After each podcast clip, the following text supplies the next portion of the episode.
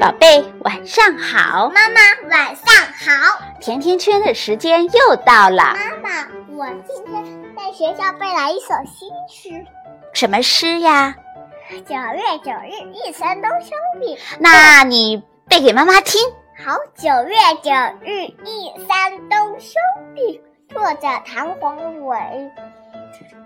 不在异乡为客，每逢佳节倍思亲。遍插茱萸少一人。你好像少了一句哦。那你跟妈妈一起背一遍吧。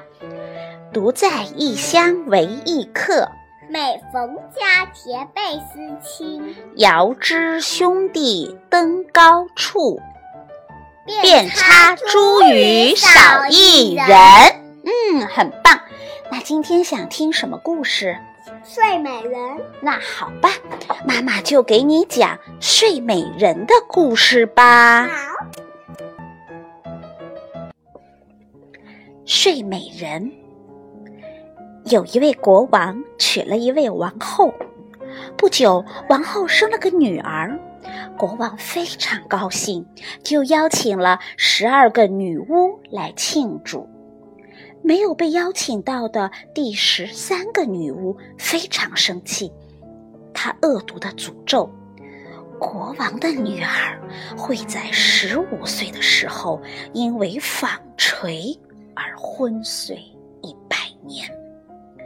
所有的人都很担心，国王和王后下令把全国的纺锤全部销毁，以免伤害到公主。公主慢慢的长大了。她聪明美丽，举止优雅，真是人见人爱。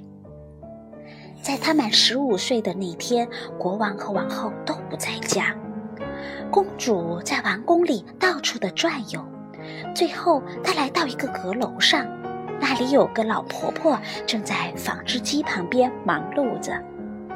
听说老婆婆在纺纱，公主很好奇，也想试一下。于是他拿起了纺锤，可是刚刚拿起纺锤的时候，就倒在地上睡着了。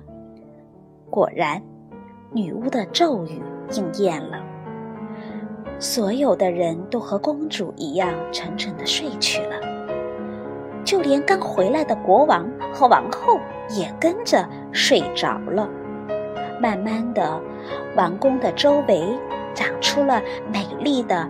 玫瑰篱笆。一百年之后，有个王子路过了这里，他听说王宫里睡着一位美丽的玫瑰公主，他坚持要去看看。王子来到宫殿前，那些玫瑰的篱笆神奇地分开了一道道路。在他走过之后，篱笆又自动地合拢了。王子走进了宫殿，看到所有的人都在睡觉，他们有的站着，有的坐着，各种姿态都有。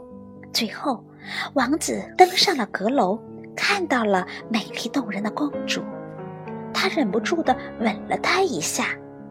这时候，公主醒来了，王宫里所有的人也跟着醒来了。王子和公主相爱了，他们举行了盛大的婚礼，从此幸福快乐的生活在了一起。妈妈，妈妈，王子是吻公主的额头吗？对，就像你睡前妈妈也会亲吻你的额头一样。最后，他们过上了幸福快乐的生活。宝贝。今天的故事就到这里啦，Goodbye，祝你有个好梦吧，明天见。明天见。